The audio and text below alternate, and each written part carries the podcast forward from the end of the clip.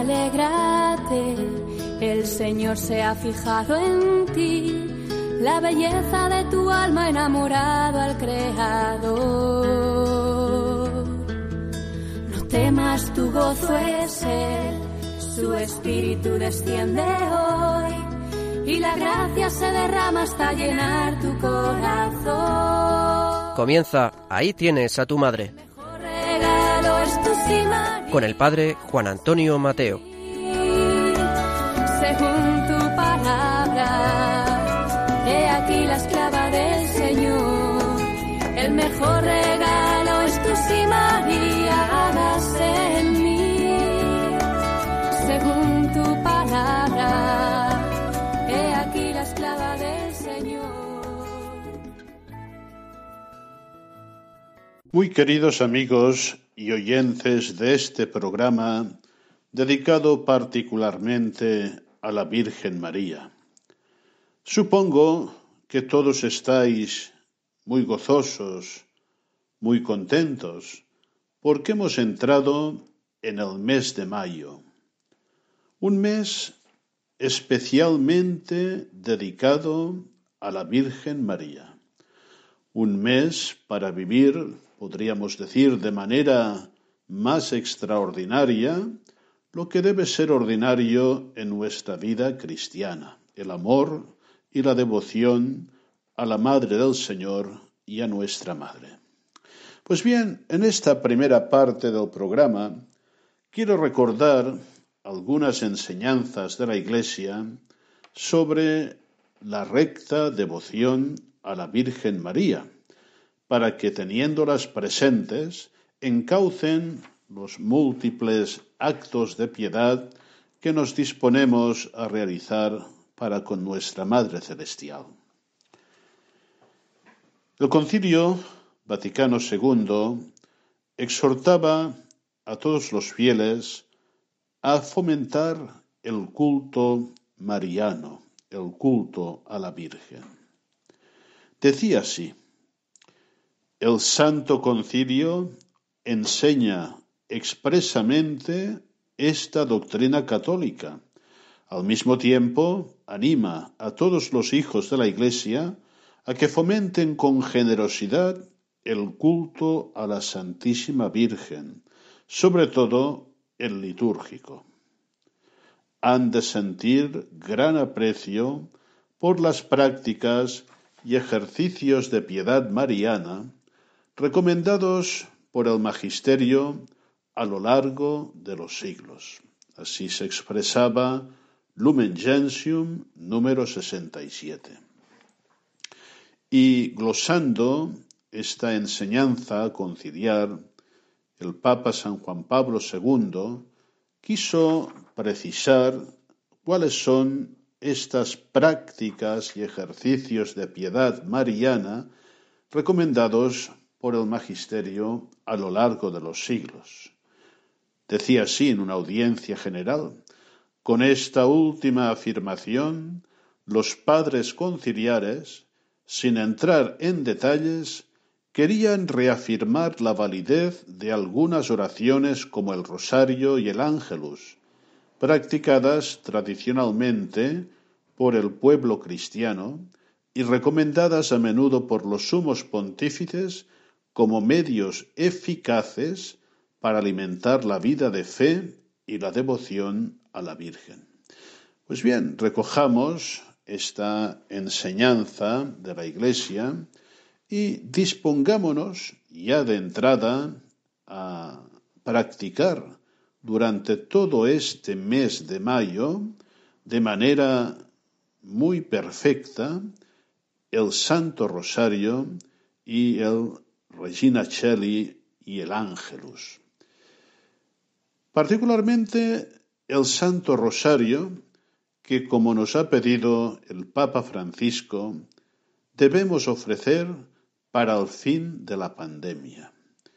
Yo estoy convencido, y vosotros también, queridos oyentes y devotos de la Virgen, que si rezamos todos cada día el Santo Rosario con devoción, con atención, con el corazón, y le pedimos a la Virgen esta gracia, experimentaremos un gran avance en la lucha contra esta peste. Insisto, el Santo Rosario para pedir al Señor, por medio de María, el fin de la pandemia. Y también, a mediodía, el Regina Cheli y el Ángelus, para recordarnos en el centro del día el momento más importante de la historia, la encarnación del Hijo de Dios, la entrada del Salvador al mundo, gracias a la fe y a la cooperación de la Virgen María. Como devotos de la Virgen María, estoy convencido que cada uno de nosotros tiene en su casa, en un lugar preeminente, una bella imagen de María de nuestra particular advocación.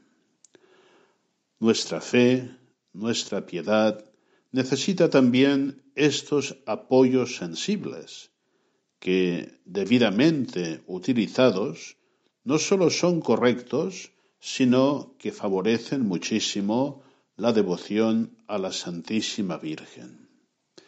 También observo, y habréis observado vosotros, que las personas que no viven la plenitud de la fe católica o que están muy distantes de ellas, pues eh, no les gustan las imágenes de María.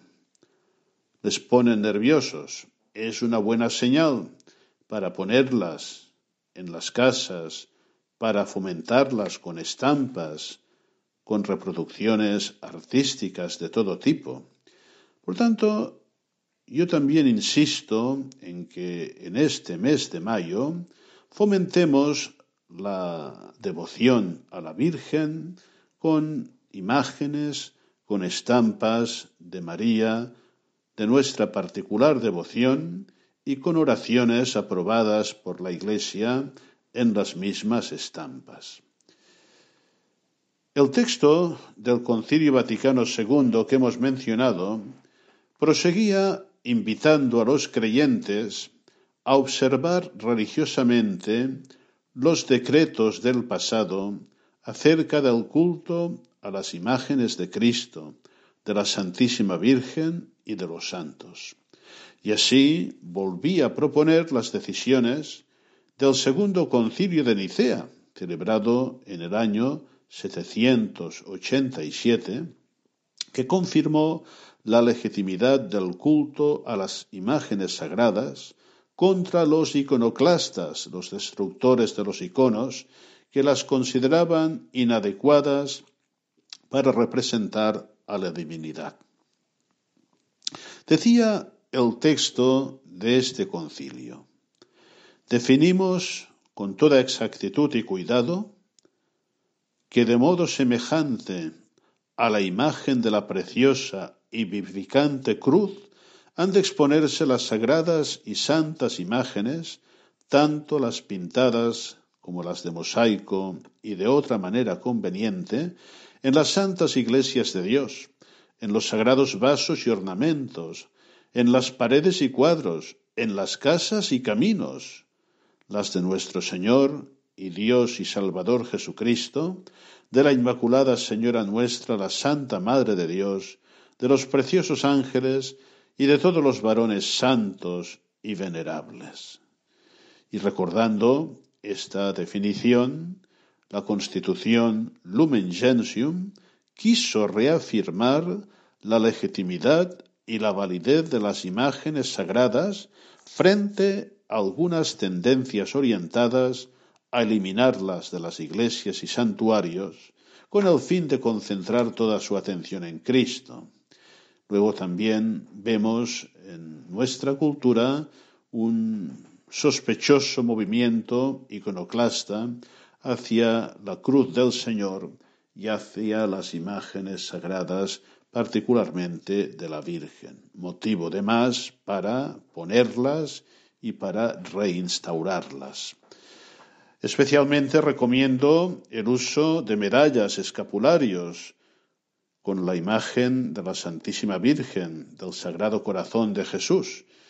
Y recuerdo que este puede ser un gran regalo para ocasiones como la primera comunión o las confirmaciones. A veces se regalan cosas muy ajenas al sentido de la fe cuando hay que propiciar estos regalos que invitan a mantener la fe y la devoción.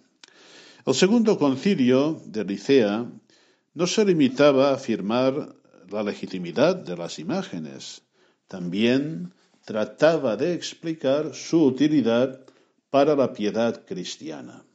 Y decía así, porque cuanto con más frecuencia son contemplados por medio de su representación en la imagen, tanto más se mueven los que éstas miran al recuerdo y, desea, y deseo de los originales y atributarles el saludo y adoración de honor. Son indicaciones que valen especialmente para el culto de la Virgen, pues las imágenes, los iconos, las estatuas de la Virgen, que se hallan en casas, en lugares públicos y en innumerables iglesias y capillas, ayudan a los fieles a invocar su constante presencia y su misericordioso patricinio en las diversas circunstancias de la vida. Esta es una gran verdad, ¿eh? una imagen oportunamente colocada en un sitio de la casa, en un sitio de paso constante, nos eleva nuestra mente, nuestro corazón hacia la Virgen María, a recurrir a su auxilio maternal. Yo, por ejemplo, tengo una bella imagen de la Virgen María con el niño a la puerta de mi casa y cada vez que entro y salgo me recuerda la presencia de María y me invita a hacer una oración filial y confiada. Nos dice San Juan Pablo II, haciendo concreta y casi visible la ternura maternal de la Virgen, invitan a dirigirse a ella, a invocarla con confianza y a imitarla en su ejemplo de aceptación generosa de la voluntad divina. También hemos de tener en cuenta, por supuesto, que ninguna de las imágenes conocidas reproduce perfectamente el rostro auténtico de María, como ya lo reconocía San Agustín. Con todo, nos ayudan a entablar relaciones filiales más vivas con ella. Y concluía San Juan Pablo II diciendo, por consiguiente, es preciso impulsar la costumbre de exponer las imágenes de María en los lugares de culto y en los demás edificios, para sentir su ayuda en las dificultades y la invitación a una vida cada vez más santa y fiel a Dios. Y ciertamente nos ayudan a experimentar más vivamente la presencia, la protección de nuestra Madre Celestial. Y finalmente, quiero recoger para todos vosotros una enseñanza importante de aquella audiencia que hemos comentado de San Juan Pablo II del año 1997, concretamente del 29 de octubre, donde recogía algunas enseñanzas del concilio sobre la verdadera devoción, la verdadera piedad. Esto, esto es fundamental. Sin esto, sin esta alma de toda devoción, nuestra vivencia de la piedad mariana sería realmente muy pobre. Dice así, el concilio ofrece también a los creyentes algunos criterios para vivir de manera auténtica su relación filial con María. Y cita, los fieles, además, deben recordar que la verdadera devoción no consiste ni en un sentimiento pasajero y sin frutos, ni en una credulidad vacía. Al contrario, procede de la verdadera fe, que nos lleva a reconocer la grandeza de la Madre de Dios y nos anima amar como hijos a nuestra Madre y a imitar sus virtudes. Evidentemente, la verdadera devoción se fundamenta en la fe, en la fe que se expone en la escritura, en la tradición, en los textos litúrgicos y en el magisterio de la Iglesia, que garantiza la auténtica doctrina mariana. Esta fe, cuya característica imprescindible es la referencia a Cristo, pues todo en María deriva de Cristo y está orientado a Él, como decía el Santo Pontífice. Los padres conciliares ponían en guardia contra la credulidad vacía y el predominio del sentimiento, y sobre todo querían reafirmar que la devoción mariana auténtica, al proceder de la fe y del amoroso reconocimiento de la dignidad de María, impulsa al afecto filial hacia ella y suscita el firme propósito de imitar sus virtudes. El sentimiento es hermoso, el sentimiento enriquece, pero no podemos quedar en un predominio del sentimiento que sería un sentimentalismo exacerbado y vacío de la fe. Como también hay que tener en cuenta esta advertencia contra la credulidad vacía, eh, que hoy, hoy muchos, con buena voluntad, pero con desconocimiento, caen haciendo caso de muchos mensajes, vídeos que circulan por aquí y por allá con supuestas revelaciones y que realmente están muy lejos del sentido de la fe y de la experiencia de la Iglesia. Por tanto, tengamos también en cuenta estas advertencias del concilio recordadas por San Juan Pablo II y que hoy siguen siendo plenamente válidas.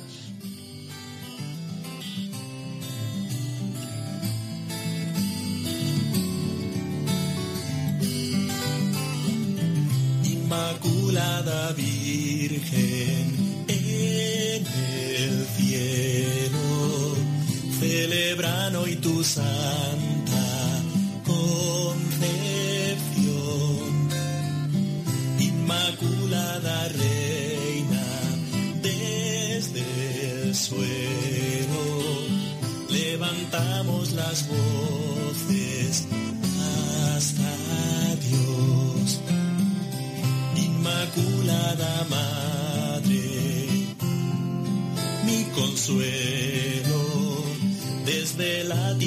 canto esta canción. Lo que tu Hijo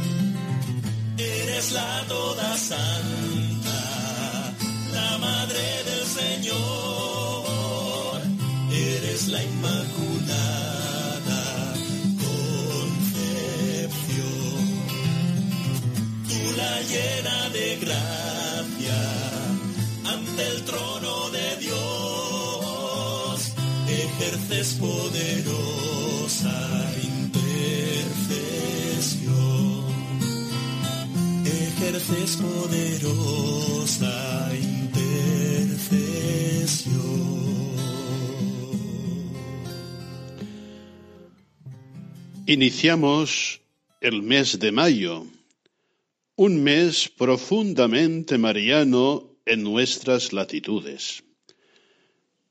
Cualquier tiempo, cualquier lugar, cualquier momento es bueno para honrar a la Madre de Dios y Madre nuestra, para vivir esta dimensión esencial de nuestra vida cristiana que es la dimensión mariana. Sin embargo, la llegada del mes de mayo constituye en muchos lugares una invitación especial a venerar a la Virgen, acudiendo con la fe y piedad de los antiguos romeros a las ermitas y santuarios marianos, en donde no sólo individuos o grupos locales, como nos decía San Juan Pablo II, sino a veces naciones y continentes enteros buscan el encuentro con la Madre del Señor, con aquella que es bienaventurada porque ha creído. Pues que no falte, queridos amigos, en nuestro mes de mayo alguna romería. Buscad alguna ermita, algún santuario cercano a vuestra casa, donde podáis acudir fácilmente, ojalá a pie rezando el Santo Rosario, para tributar este honor a la Virgen María. En esta segunda parte del programa os ofrezco un capítulo, una meditación preciosa titulada Romerías a la Virgen del libro ya muy conocido entre nosotros A Jesús por María, Escenas Marianas de José Antonio Luarte. Espero que nos ayude a vivir profundamente este mes de mayo. Romerías a la Virgen. En la casa de la Madre. Cuando Jesús agonizaba en la cruz, viendo a su madre y al discípulo a quien amaba, que estaba allí, dijo a su madre, Mujer, he ahí a tu hijo. Después dice al discípulo, He ahí a tu madre. Y desde aquel momento la recibió en su casa. Es inagotable el contenido teológico y espiritual de esta escena del Evangelio, en la que los cristianos se han reconocido siempre en la persona de San Juan. Por voluntad de Cristo, Casa de María es la Iglesia entera, de la que ella es madre y reina. Lo son también los fieles, piedras vivas del templo espiritual que el Espíritu Santo va edificando en Cristo para la gloria de Dios Padre. Y esa presencia espiritual de la Virgen en la vida de los cristianos es siempre una presencia materna llena de delicadeza y de cariño. Una manifestación particular de la maternidad de María respecto a los hombres son los lugares en los que la Virgen se encuentra con ellos, las casas en las que ella habita, casas en las que se nota una especial presencia de la Madre. Tales lugares y casas son numerosísimas y son de una gran variedad, desde los oratorios en las viviendas y las hornacinas en las calles en las que aparece luminosa la imagen de la Madre de Dios, a las capillas e iglesias construidas en su honor. Sin embargo, hay algunos lugares en los que los hombres sienten como particularmente viva la presencia de la Madre. Estos lugares son los santuarios marianos. En todos estos sitios se realiza de modo, admirable aquel singular testamento del Señor crucificado. Allí el hombre se siente entregado y confiado a María y viene para estar con ella como se está con la propia madre. Le abre su corazón y le habla de todo. La recibe en su casa, es decir, la hace partícipe de todos sus problemas. Siempre, en todas partes, los santuarios cristianos han sido o han querido ser signos de Dios, de su irrupción en la historia de la humanidad. lugares consagrados al culto divino, muchas veces ligados a acontecimientos históricos en los que se manifestó la inagotable misericordia del Señor. Son como faros que guían a los hombres en medio de las tinieblas, como luces poderosas que atraen a las almas hacia Dios. La mayor parte de estos lugares de oración están dedicados a la Virgen, testimoniando así la naturaleza de la Iglesia en plenitud total. Nada más lógico ya que Nuestra Señora se haya particularmente ligada a esa manifestación máxima del amor de Dios, la encarnación del Verbo, que se hizo hombre como nosotros y cargó con nuestras miserias y pecados. María, fiel a la misión divina para la que fue criada, se ha prodigado y se prodiga continuamente en servicio de los hombres, llamados a ser hermanos de su Hijo Jesús. Los fieles acuden a esos lugares de gracia con el afán que ha movido a los romeros de todas las épocas. Buscan la fe y los medios para alimentarla, buscan los sacramentos de la Iglesia, sobre todo la reconciliación con Dios y el alimento eucarístico, y vuelven fortalecidos y agradecidos a la Señora, Madre de Dios y Madre nuestra.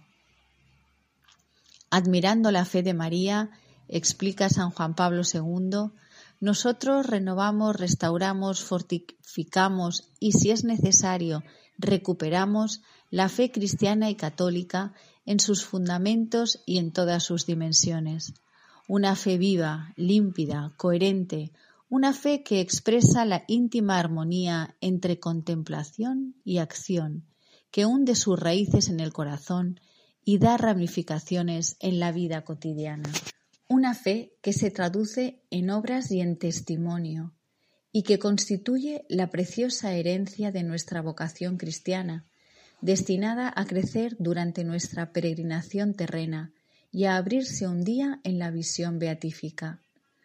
Todos atesoramos esta experiencia. ¿Quién no se siente más cerca de Dios después de una romería hecha con el espíritu de oración y de penitencia que encareció San José María? o después de una visita más corta, pero hecha igualmente con fe y cariño de hijos. ¿Quién no ha experimentado la eficacia de este recurso a María para reavivar la fe de alguna persona que lo necesitaba, para moverla a estar más cerca de Dios, para abrir quizá horizontes de entrega a quien se resistía a aceptar la llamada que le dirigía el Señor? El Señor quiere hacer llegar su gracia por medio de María, por eso no es indiferente dejar de acudir a los santuarios que el amor de sus hijos le han levantado. No es indiferente pasar por delante de una imagen suya sin dirigirle un saludo cariñoso. No es indiferente que transcurra el tiempo sin que le cantemos esa amorosa serenata del Santo Rosario, canción de fe, epitalamio del alma que encuentra a Jesús por María. La Virgen conduce siempre a Jesús. Un encuentro con ella es necesariamente un encuentro con Cristo y por medio de él con el Dios uno y trino. Por eso, cuando los cristianos honran a María en sus santuarios, al Señor se refiere la ofrenda en servicio de su esclava.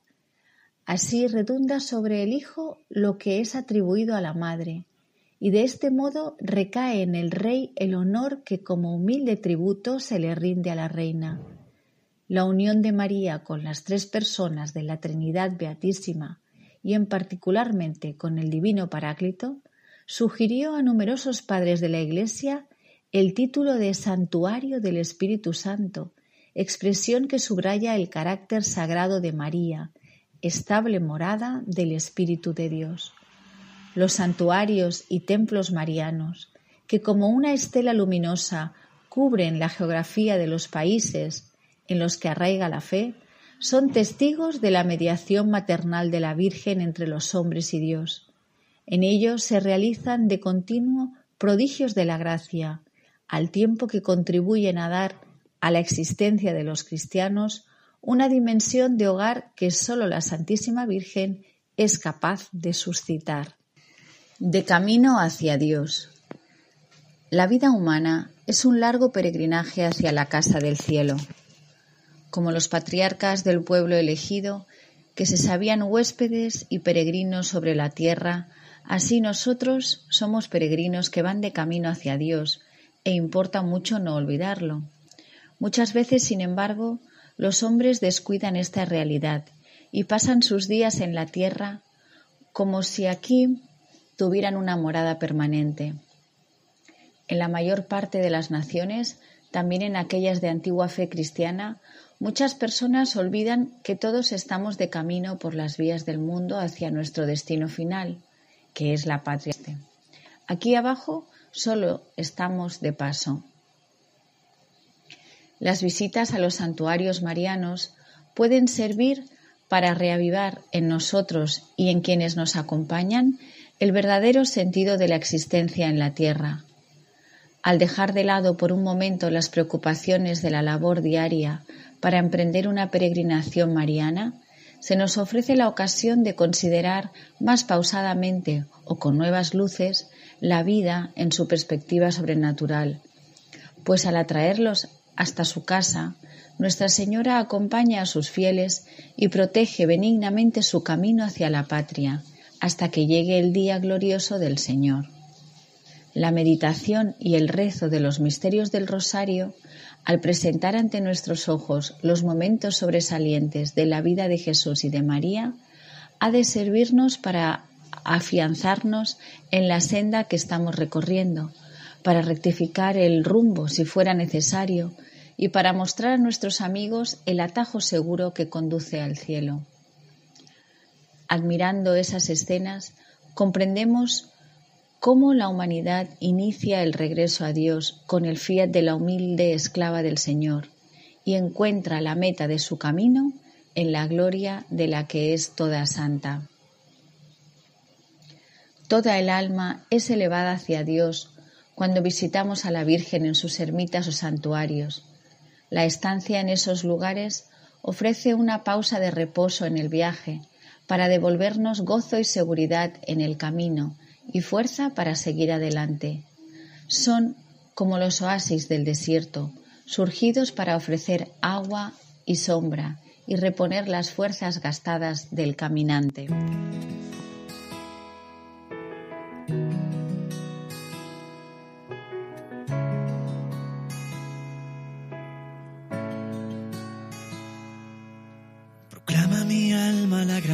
De Dios, se alegra mi espíritu en Dios mi Salvador, porque ha mirado mi humillación.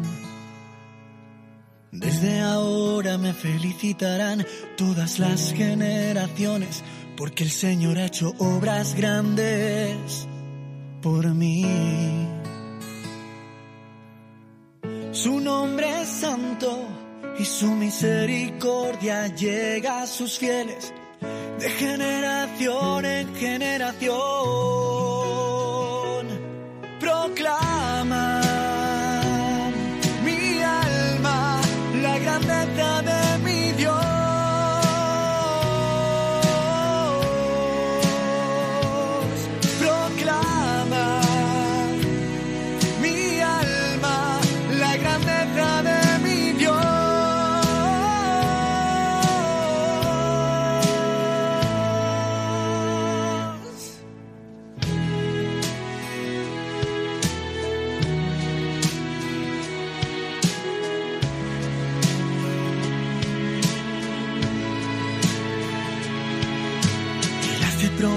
Con su brazo, dispersa los soberbios de corazón, derriba del trono a los poderosos y enaltece a los humildes.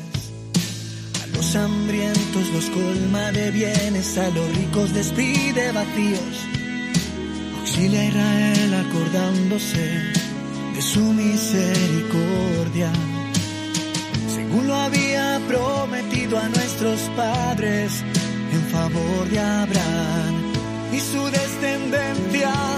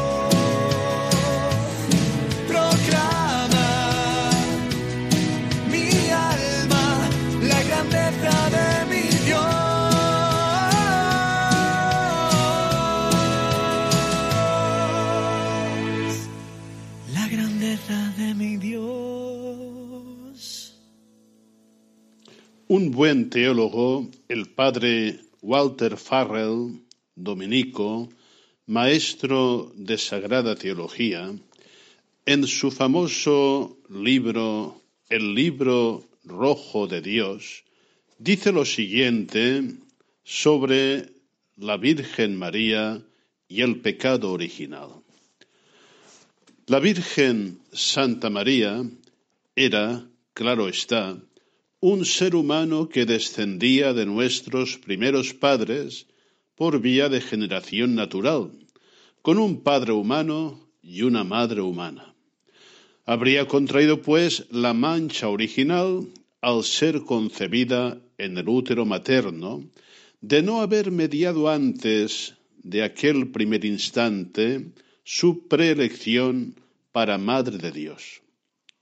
Dios, en previsión de los méritos de Cristo y en atención a que María iba a ser su madre, infundió la divina gracia en el alma de María en aquel mismo instante en que la creó para unirla a su cuerpo al concebirse éste en el seno materno. Ningún descendiente de Adán recibe la divina gracia sino mediante los méritos de Cristo. Y María no se exceptuaba de esta ley de la gracia, es decir, también María necesitaba de la redención de Cristo. Solo que mientras los otros seres humanos nacemos ya con la marca de los desheredados, y ésta sólo se nos lava luego con la gracia de Cristo, María fue preservada de tal lacra ya desde su primer instante. No se la dejó caer para levantarla luego. No se la dejó manchar para luego lavarla. No, fue preservada de toda lacra y se le ahorró hasta la mínima mancha mediante esta irrupción preventiva de la gracia, que a ella singularmente se le otorgó en previsión de los méritos de su Hijo. Esto es lo que llamamos la concepción inmaculada de la Madre de Dios.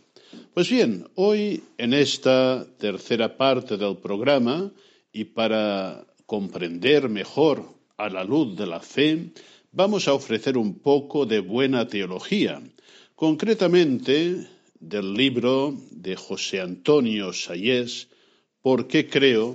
las preguntas de la fe, donde tiene un capítulo muy interesante, breve pero conciso, titulado ¿Se puede hoy en día hablar del pecado original? Evidentemente, si no hablamos del pecado original, muchísimas cosas de la fe pierden totalmente su sentido, su comprensión, y entre ellas la Inmaculada Concepción de la Virgen María. Pues bien, vamos a escuchar este breve capítulo que nos va a ofrecer Alfredo, nuestro colaborador.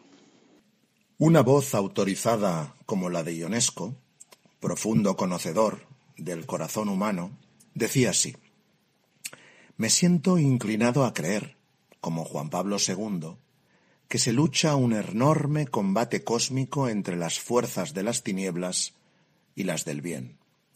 Espero la victoria final de las fuerzas del bien. Creo en Dios a pesar de todo, porque creo en el mal. Si hay mal, hay también Dios. Y decía un sabio, como era el cardenal Newman, si hay un Dios, y en efecto lo hay, el género humano está envuelto desde su origen en una terrible calamidad. Está en desacuerdo con los designios del Creador. Esto es un hecho, y un hecho tan cierto como su propia existencia. De ahí que la doctrina que se llama teológicamente el pecado original resulta para mí casi tan cierta como que el mundo exista o como la misma existencia de Dios.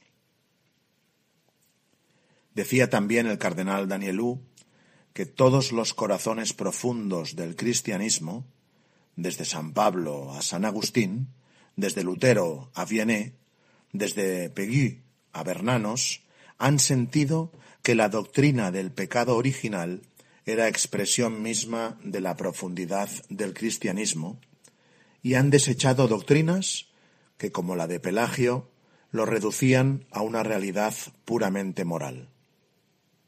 La verdad es que yo tenía miedo a estudiar el pecado original porque es un tema muy difícil. Hasta que un día, leyendo, aprendí algo que no sabía. Que San Pablo, en Romanos 5, versículos 12-21, no dice que se transmite el pecado personal de Adán, transgresión, desobediencia, sino una fuerza de pecado, amartía, que ya existía y que entró en el mundo por el pecado de Adán. Recuerdo que me leí ocho libros para entender qué significaba eso de amartía, y todos coincidían. La fuerza del demonio, que entró en el mundo y avasalló a todos los que llegan a él. A mí me habían enseñado que el pecado original se transmite de padres a hijos por generación, la cual no me cabía en la cabeza, dado que mis padres estaban bautizados y no lo tenían. Ahora se explicaba mejor, desde la martía. Es como si yo, Adán, entro el primero en clase y abro la ventana en el invierno de Burgos, todos los alumnos que entren después quedan congelados. Luego me impresionó que la liturgia bautismal de los primeros siglos, el bautismo tenía la tesitura de un exorcismo. A mí mismo me bautizaron con un exorcismo, algo que se suprimió después del Vaticano II y enfadó muchísimo a un tal Ratzinger. Pero el catecismo dice así, por el pecado de los primeros padres, el diablo adquirió un cierto dominio sobre el hombre, aunque éste permanezca libre. El pecado original entraña la servidumbre bajo el poder del que poseía el imperio de la muerte, es decir, el diablo. Y esto lo toma el catecismo del concilio de Trento. Luego ocurrió que, estando trabajando en Roma, me dijeron que me buscaba el padre Corbon, un jesuita con fama de santo y de sabio, y redactó toda la parte del catecismo dedicada a la oración.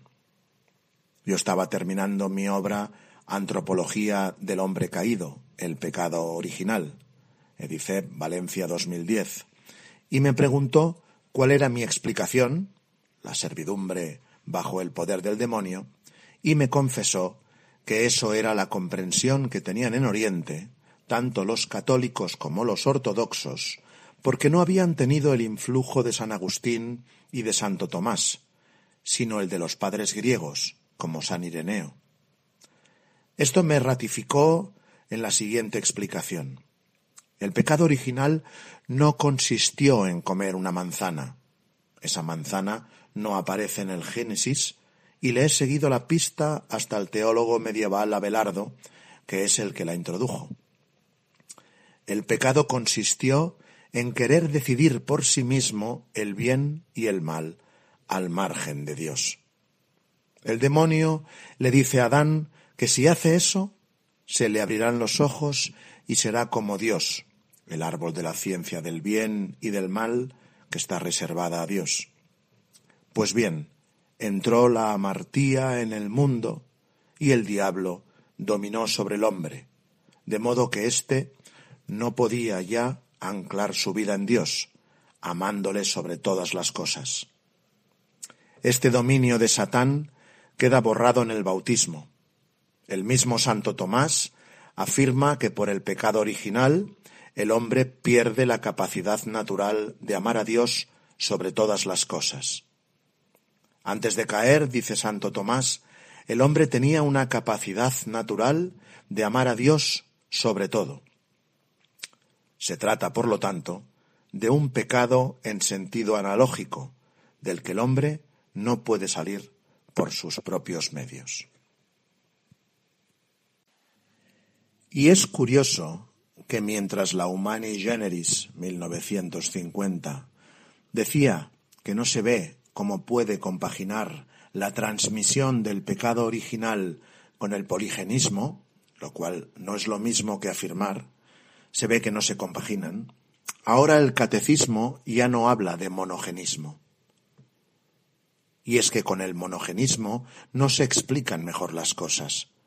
Mis padres no me han podido transmitir el pecado original porque no lo tenían. En consecuencia, yo me vi obligado a estudiar el tema del demonio. Nunca nadie, ni en los buenos tiempos de la gregoriana, me había dado una buena lección sobre él. Aquí me voy a limitar a recordar que Cristo lo concibe como un ser personal y no como un símbolo del mal. Le llama príncipe de este mundo, padre de la mentira y homicida desde el principio. El Nuevo Testamento habla del demonio 511 veces. Y lo que es más importante, es el enemigo del reino que Cristo trae. Si Jesús hubiera dicho, el reino de Dios ya está aquí porque los romanos se vuelven a Roma, yo sería teólogo en la teología de la liberación. Pero no puedo serlo, porque Cristo dijo, si yo echo los demonios con el dedo de Dios, es que el reino de Dios ha llegado a vosotros. Él es el más fuerte que desposee de su poder al fuerte, el demonio. Pero hay que tener miedo al demonio. El demonio está vencido por Cristo. Por tanto, si vivimos en oración y acudimos a los sacramentos, no le podemos tener miedo. Si no rezara ni recibiera los sacramentos, yo le tendría miedo. Y con el pecado original entró la muerte, y con ella el sufrimiento. En mis años jóvenes leí La peste de Camus, en la cual aparece una escena junto a la cama de un niño que está sufriendo espantosamente, se encuentra el, jesuita Penelux, que predica que la peste es castigo de Dios por los pecados de la ciudad, y el médico ateo Rieu, que representa a Camus. Y dice, ¿también este niño es torturado por Dios por sus pecados? Me niego con todas mis fuerzas a creer en un Dios así. Nosotros sabemos algo que Camus no sabía. La muerte y el sufrimiento no vienen de Dios, sino que son consecuencia de un pecado que incidió en la creación contra los mismos planes de Dios. Y llegamos, queridos amigos, al final de nuestro programa. Y quiero dejaros como despedida dos pensamientos.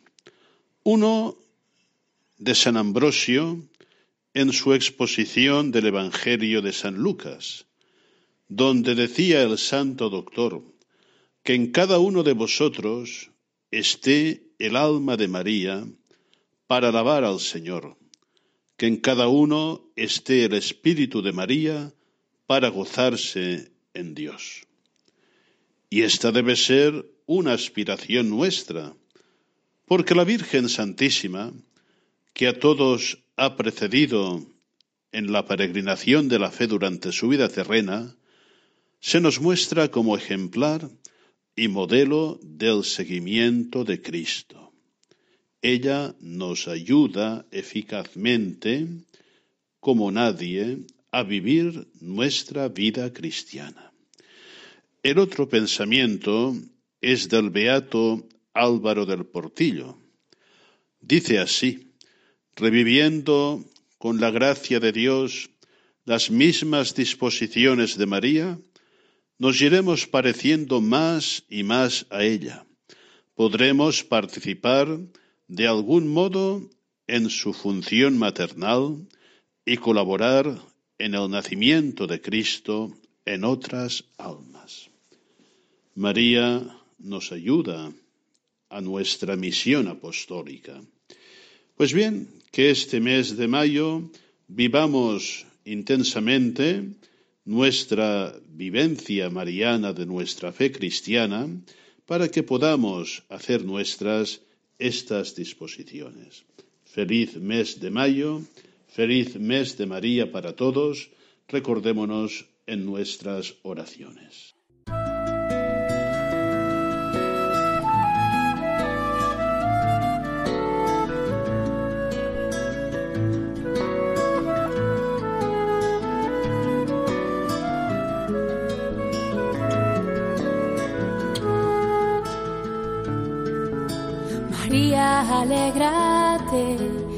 Señor se ha fijado en ti, la belleza de tu alma enamorado al Creador. No temas, tu gozo es Él, su espíritu desciende hoy y la gracia se derrama hasta llenar tu Han escuchado Ahí tienes a tu madre, el mejor regalo con el padre Juan Antonio Mateo.